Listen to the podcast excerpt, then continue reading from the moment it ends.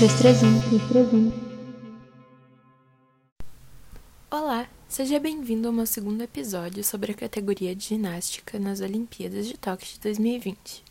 Dessa vez, irei falar sobre a ginástica artística. O nome que conhecemos hoje em dia foi modificado, mas ainda citado em muitos livros e sites como ginástica olímpica. No passado, já foi chamada de ginástica desportiva e de ginástica de aparelhos.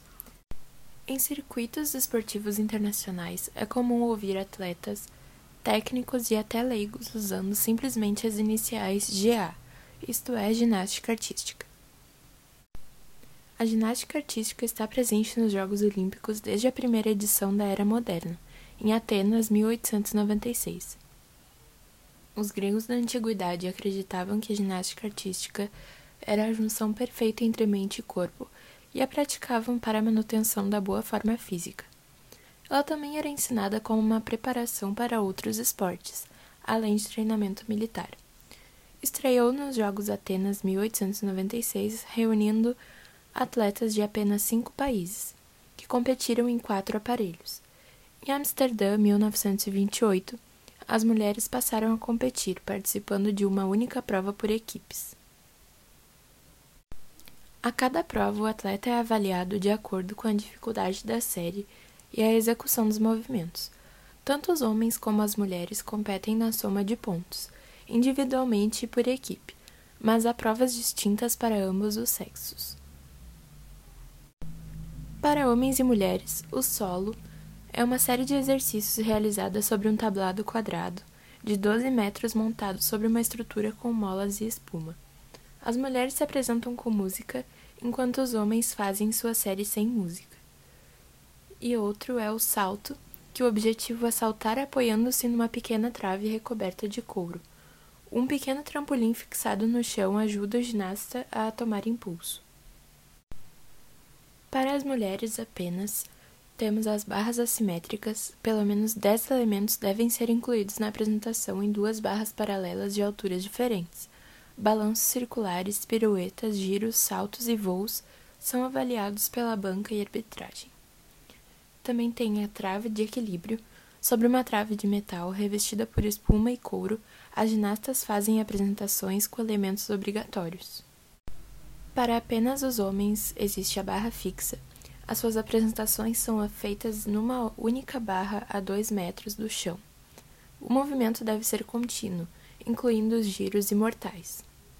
Nas barras paralelas, as apresentações são feitas em duas barras paralelas. São exigidos movimentos de suporte, apoio, giro e balanço. No cavalo com alças, os atletas evoluem sobre uma trave com alças laterais. São exigidos movimentos fluentes e contínuos, com mudanças do apoio de mão, tesouras e passagens com as pernas unidas e paralelas. As argolas são aparelhos que exigem força e concentração.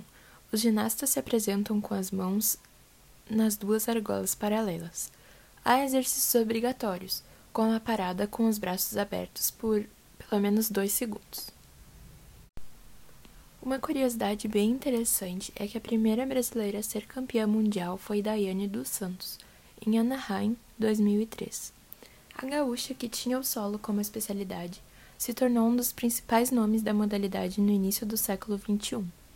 Em parceria com um treinador ucraniano chamado Oleg, Daiane criou dois movimentos que foram eternizados pela Federação Internacional de Ginástica e hoje levam seu nome: o duplo twist carpado do Santos 1 e o duplo twist esticado do Santos 2, somando suas participações nos Jogos Pan-Americanos Winnipeg 1999, Santo Domingo 2003 e Rio 2007. A ginasta possui cinco medalhas, duas de prata e três de bronze.